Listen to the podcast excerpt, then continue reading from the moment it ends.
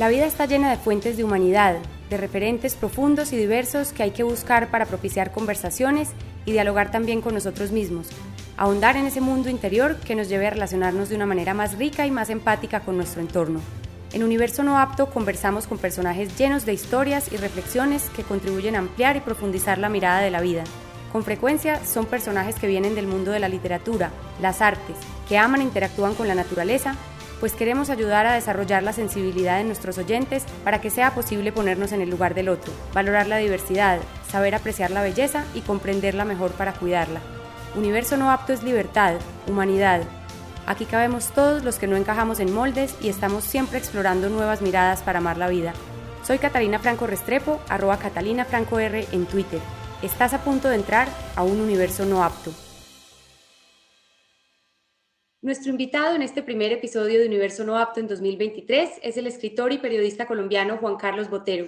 Juan Carlos, es un gran placer tener este espacio contigo para conversar sobre la escritura y sobre la vida. Muchas gracias por aceptar nuestra invitación y bienvenido. Muchas gracias y gracias por la invitación tan amable.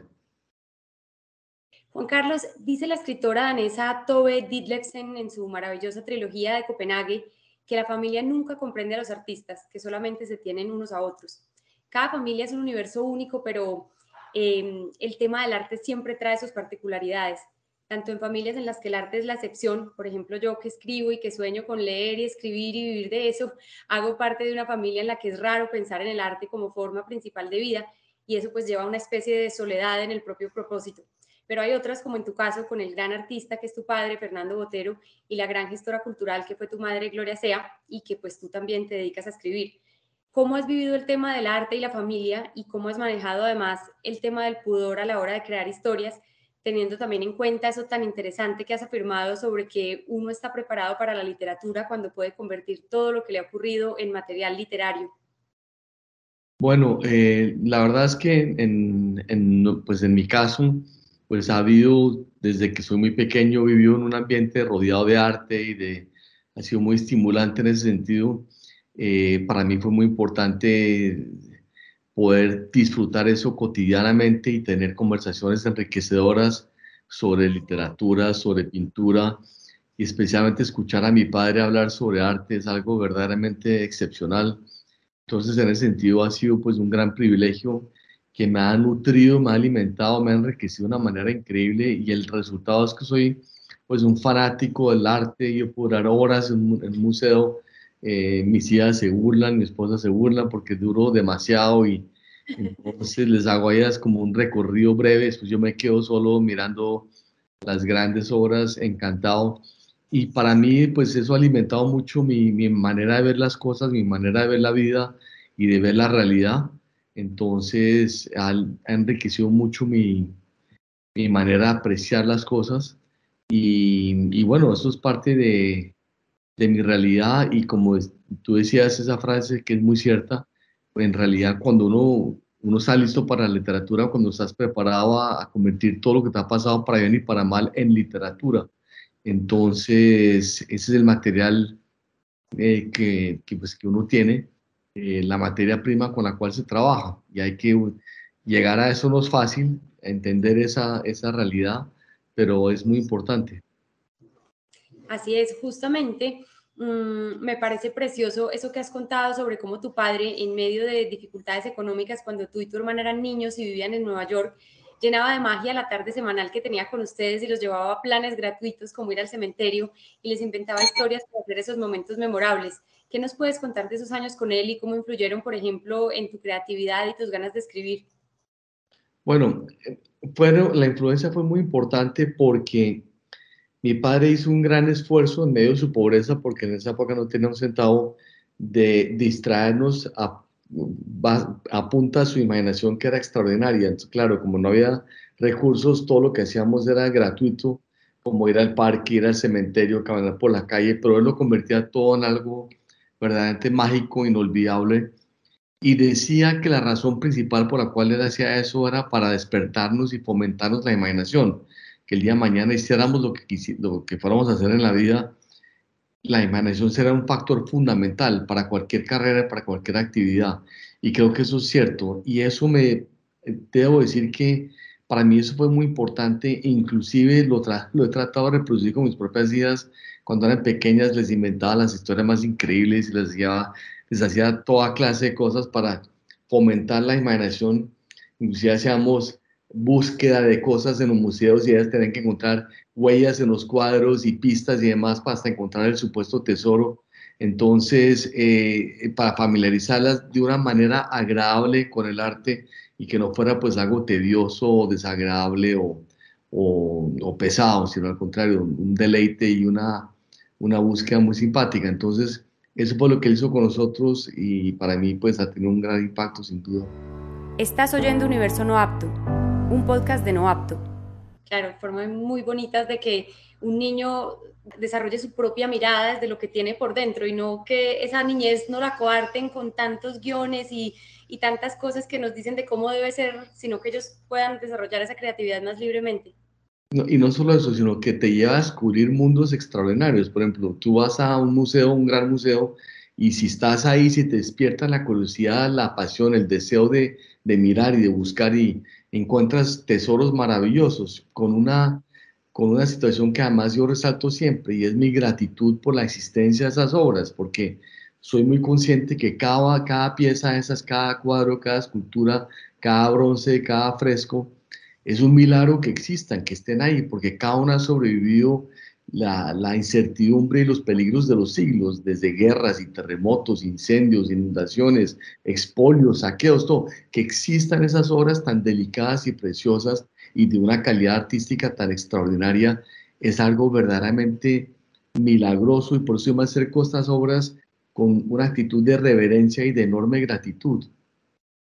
Así es, cuentan historias sobre su tiempo, sobre las mentes de esas personas que vivieron y, esa creatividad en otros tiempos, qué bonito.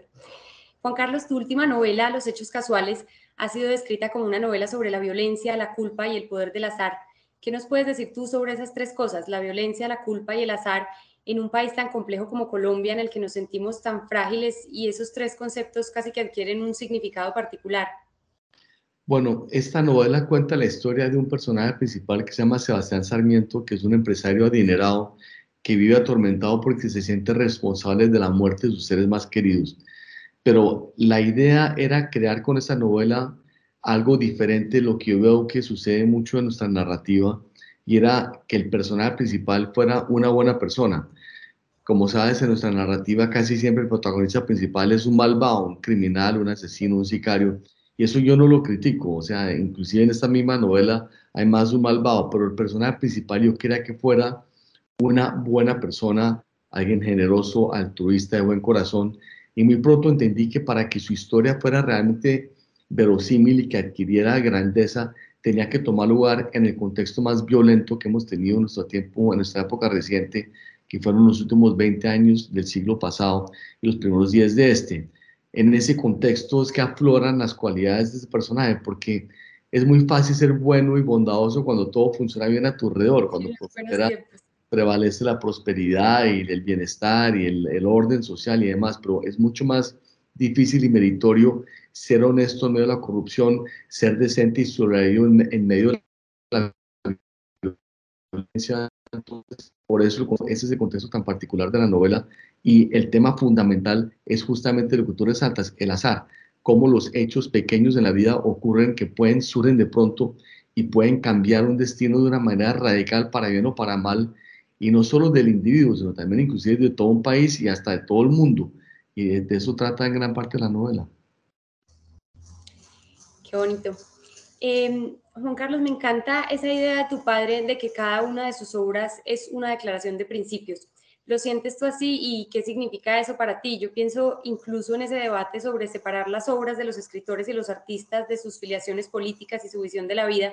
Por ejemplo, hablando de Vargas Llosa, a quien muchos admiramos como escritor, pero pues nos asusta un poco esa mirada mm, que tiene tantas veces y que se defiende, defiende muchas veces como lo indefendible, pero tú justamente has hablado de, cómo admiras la obra de él separándola completamente de eso. Pero entonces, ¿cómo, cómo separar a los, a los artistas de, de su visión política?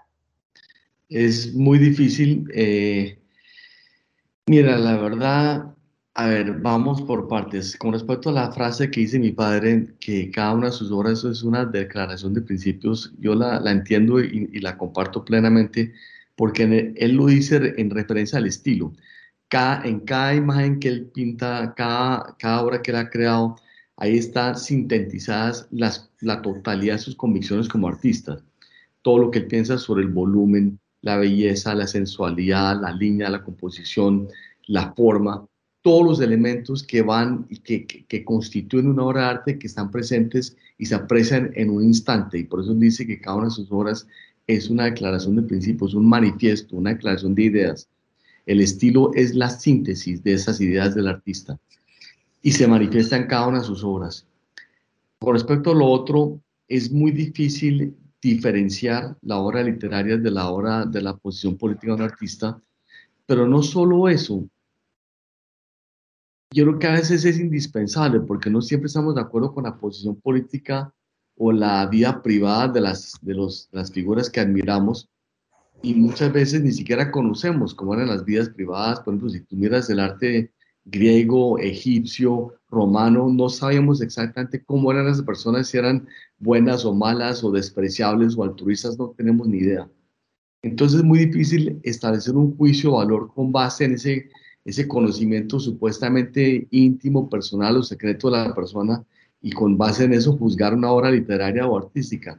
Me parece muy difícil. En el caso de Vargas Llosa, no estoy de acuerdo siempre con lo que dice políticamente. Eh, últimamente ha salido mucho en los medios por cuestiones de parándula, además tampoco, pues eso a mí eso no me interesa para nada, pero eso de ninguna manera reduce en ningún de, ningún, de ninguna forma mi admiración que siento por él como narrador, como contador de historias, como novelista.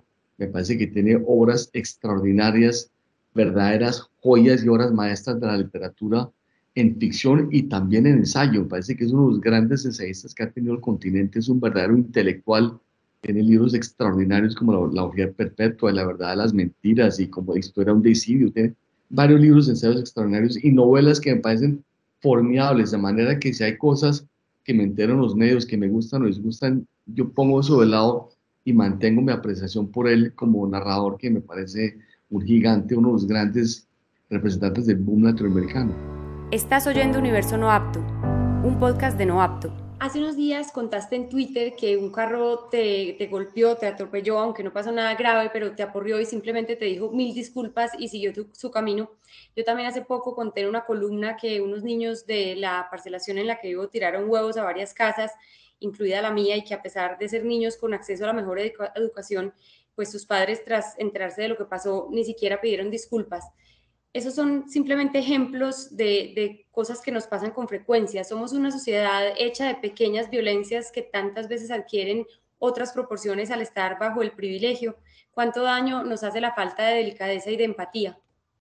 Sí, totalmente. Y es más doloroso e impactante ver eso y sentirlo cuando la persona que ha cometido el, el atropello o la indelicadeza es una persona con recursos, con acceso a la cultura, a la educación y mira, la verdad, yo que conozco muy bien ese mundo, me sorprende precisamente ese hecho. Justamente a menudo he visto que las personas con mayor acceso a, la educación, a la, cultura, no son para nada necesariamente las personas ni las más altruistas, ni las más generosas, ni las más empáticas, ni las que sienten más compasión por sus semejantes, lo cual me sorprende porque debería ser así, justamente el contacto con la cultura debería sensibilizar a la persona para que sea presidente más empática, más compasiva y sea más delicada en el trato, porque los privilegios se deben traducir en responsabilidades, entre más, cuanto más privilegios, más responsable la persona debe ser.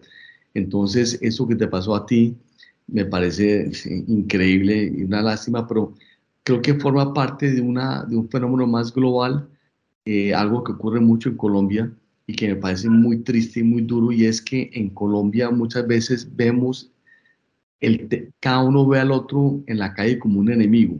Eso no pasa en Europa, no pasa en otros países desarrollados, donde en Colombia la persona ve a la otra al, a, a su ciudadano, lo ve con suspicacia, con temor, con recelo, no sabe si lo va a atracar, si lo va a atacar y demás.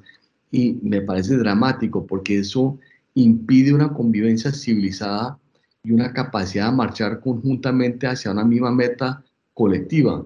Estamos eh, enfrascados en una especie como de pugnacidad cotidiana donde el conductor ve al peatón como un enemigo, el peatón ve al conductor como un enemigo, la persona en la calle esperando el bus ve al otro que le va a quitar el puesto y demás. Son, es una situación de dificilísima convivencia social por las condiciones en que están sometidos los habitantes y me parece eso dramático porque si queremos lograr la paz nacional, la paz total, como dice el presidente Petro, tenemos que cambiar la mirada como vemos al otro, no como un enemigo, sino al contrario, como un copartidario que andamos en el mismo, estamos metidos en la misma nave andando hacia un mismo puerto, ¿no?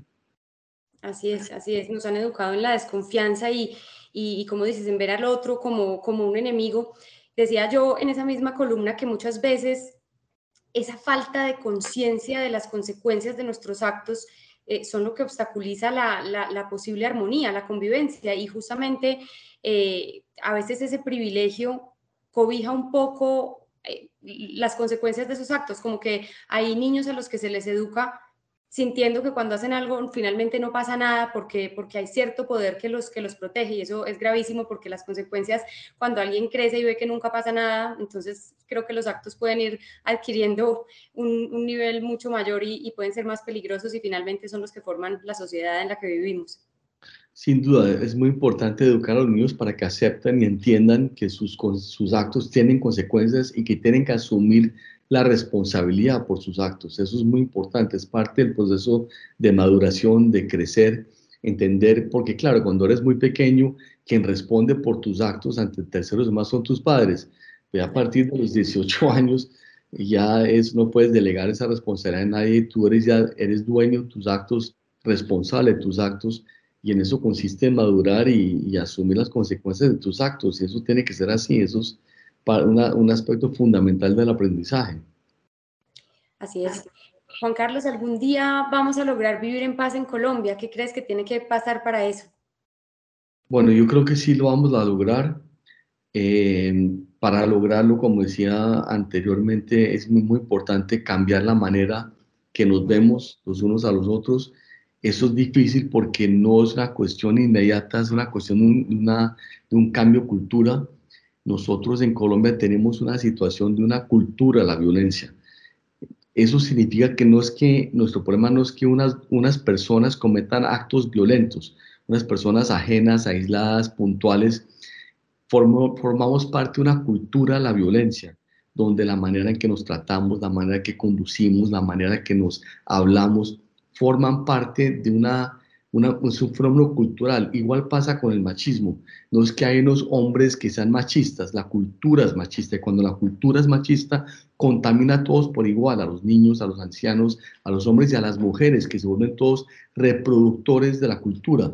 Lo mismo pasa con la violencia. Vivimos inmersos dentro de una cultura de la violencia y eso afecta a toda la ciudadanía y a todas las edades. Y nos volvemos reproductores de la cultura. Hay que romper ese ciclo para poder llegar a una convivencia pacífica. Creo que es posible, pero hay que definitivamente lograr grandes transformaciones culturales, no solo políticas, económicas y sociales, reducir la pobreza, todos los factores reales que producen este nivel de violencia, de, de, desigualdad, que es una cosa verdaderamente aberrante en Colombia, y también cambiar la cultura, la manera como nos cómo nos vemos y cómo nos tratamos. Así es. Mm, esta pregunta a mí me gusta mucho hacerla y sobre todo pues tú escribes, eres, estás metido en el mundo del arte, de la literatura, eh, sé que es difícil escoger, pero autores y autoras que te encanten, de los que te gustaría hablarnos, libros que nos recomiendes. Bueno, yo soy un gran, tengo, tengo muchísima admiración por una cantidad de autores. Para mí, obviamente, está en primer lugar Shakespeare, que para mí no hay nadie que le llegue al tobillo. Eso es una cosa diferente. Es un fenómeno verdaderamente extraordinario. Pero de los, de los autores más de nuestra época, hay uno que me parece que es extraordinario. Y acá no estoy diciendo ninguna novedad, que es García Márquez, porque yo sí creo que él es el novelista en castellano más importante después de Cervantes en español, definitivamente. Cuando tú miras la historia literaria de la narrativa en nuestro, en nuestro idioma, es sorprendente ver que después de Cervantes se extiende un vacío de siglos.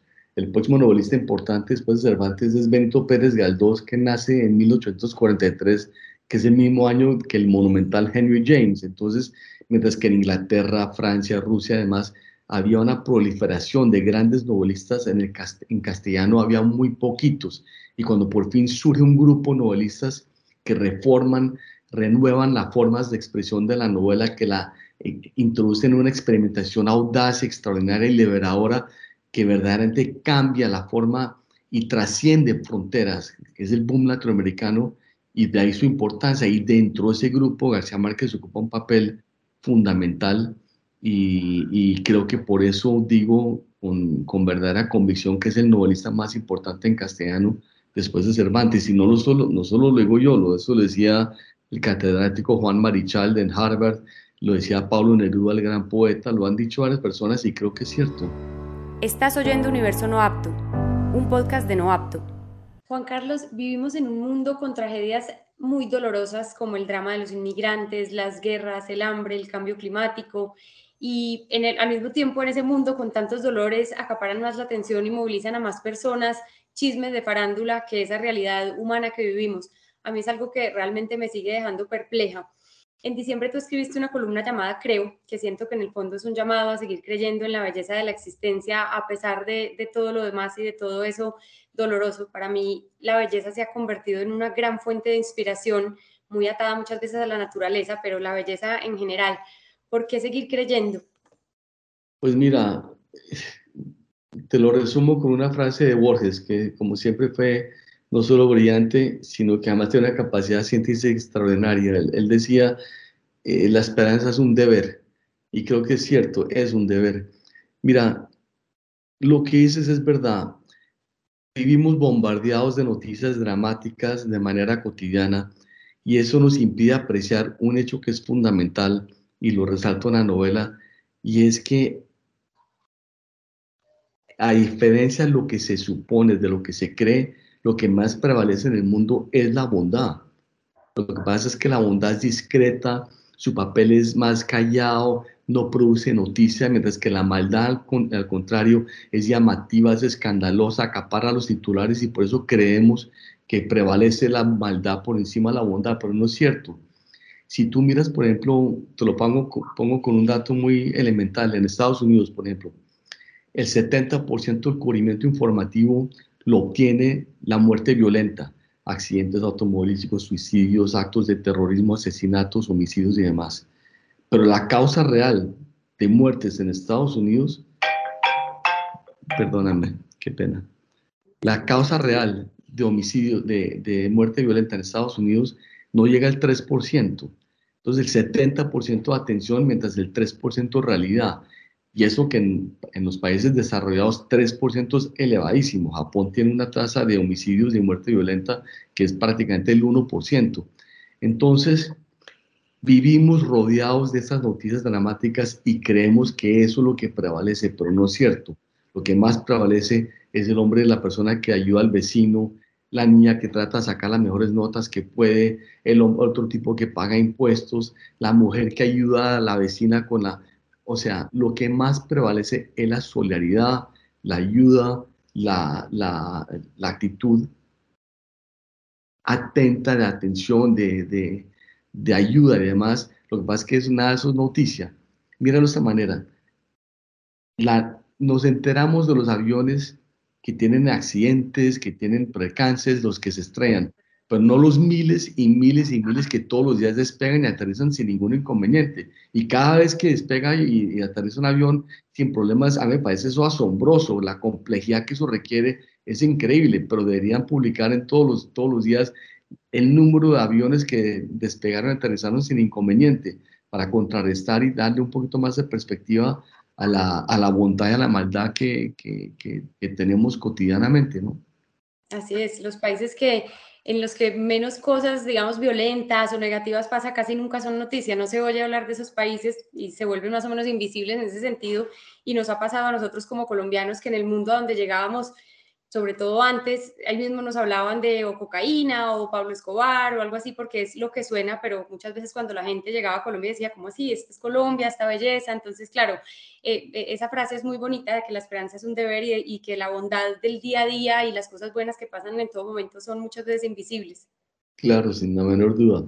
Lo que pasa es que es, es importante entender o mejor dicho, es importante tratar de dar un paso atrás y mirar las cosas con un poco más de perspectiva y ver las tendencias mundiales con un poco, una visión un poco más, una óptica un poco más global, un poco más eh, macro. Y ahí cuando haces eso te das cuenta que al contrario, la violencia ha disminuido en el mundo, las guerras son cada vez menos frecuentes. Eh, la guerra de Ucrania ahorita es una aberración hacia cuánto no sucedía una, una invasión de una potencia sobre otro, eso son cosas que hoy día son mucho menos, menos frecuentes de lo que ocurría en el pasado. Eh, pero claro, las noticias son cotidianamente dramáticas, por eso creemos que eso es lo que prevalece, pero no es cierto. Así es, así es. Quedémonos entonces con esa frase de que la esperanza es un deber, Juan Carlos. Un placer esta conversación. Muchas gracias por compartirnos tus ideas te esperamos seguirte leyendo y que más adelante tengamos una segunda conversación para que nos sigas contando en qué van todas esas historias. Muchísimas gracias. A ti te agradezco mucho y muchas saludos a todos y gracias por esta atención tan buena. Mil gracias. Puedes seguirnos en redes como arroba Catalina Franco R y arroba noaptoco. Conversamos pronto en el siguiente Universo No Apto.